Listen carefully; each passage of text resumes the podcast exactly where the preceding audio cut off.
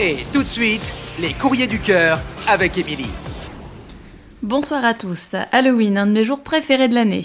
J'ai toujours aimé Halloween depuis que je suis toute petite. hein. Enfant, je me souviens, on se déguisait déjà chez ma grand-mère, on faisait le tour des maisons pour demander des bonbons. Ado, j'ai fait ça avec Brice, mon meilleur ami. Alors là, on était plus en mode mousse à raser dans les boîtes aux lettres. C'était vachement plus drôle. Et puis j'ai un peu perdu cette tradition jusqu'à ce que j'aille à New York. Et là, j'ai découvert leur Halloween, les parades, les milliers de gens déguisés dans les rues. Et clairement, je suis retombée amoureuse de cette fête. Que j'ai continué à perpétuer avec mes amis. Chaque année, on faisait une fête. Et chaque année, on trouvait des déguisements toujours plus fous les uns que les autres. Et puis il y a le Covid qui est passé par là, et en vérité, bah, ça fait deux ans qu'il n'y a plus d'Halloween, à ma plus grande tristesse.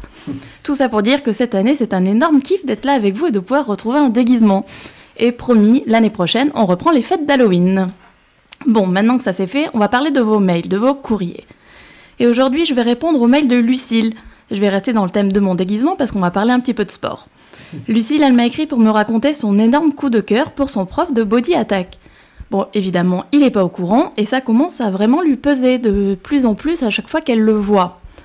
Ah, qui n'a jamais été grave en kiff sur son prof, son coach, son boss Souvent, c'est l'admiration qui forge ça et c'est difficile de s'en détacher. Je sais pas s'il y en a autour de la table à qui c'est déjà arrivé, mais c'est vraiment assez fréquent. Avant que je meure, moi, quand j'étais encore cheerleader, j'étais moi aussi amoureuse de mon coach. Il s'appelait Dylan. Il était grand, beau, mais c'est lui qui m'a tué. Il m'a assassiné. Bref, revenons à nos courriers. Lucille, qu'est-ce qu'on peut te conseiller dans ce genre de cas? Tu pourrais lui parler, c'est sûr, mais si jamais c'est pas réciproque, bah ça risque d'être un petit peu gênant comme situation de continuer à te faire coacher par lui. La première chose, j'imagine, c'est d'essayer de voir, de ressentir peut-être si jamais il y a une possibilité que voilà, il y a une réciprocité ou pas. Si tu sens que peut-être il y a quelque chose de son côté, ça peut valoir le coup de tenter, mais si tu sens rien du tout, c'est peut-être pas l'idée du siècle. Après, méfie-toi.